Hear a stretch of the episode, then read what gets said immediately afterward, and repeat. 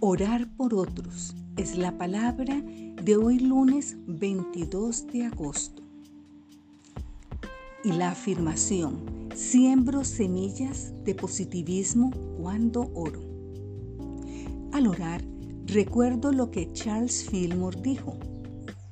Las palabras son también semillas que, cuando se lanzan en la sustancia espiritual invisible, crecen y producen según su género.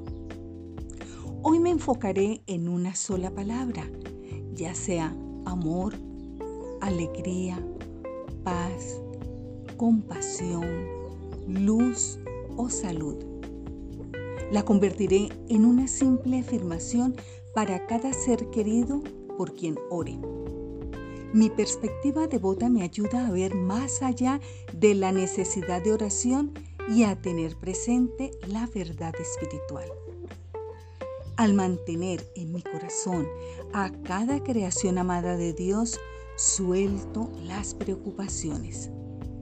Con fe y una mente clara, repito la palabra en la que centro mi oración. Mis palabras son semillas. Siembro bendiciones con mis oraciones y las veo crecer. Mensaje inspirado en Santiago capítulo 5 versículo 16.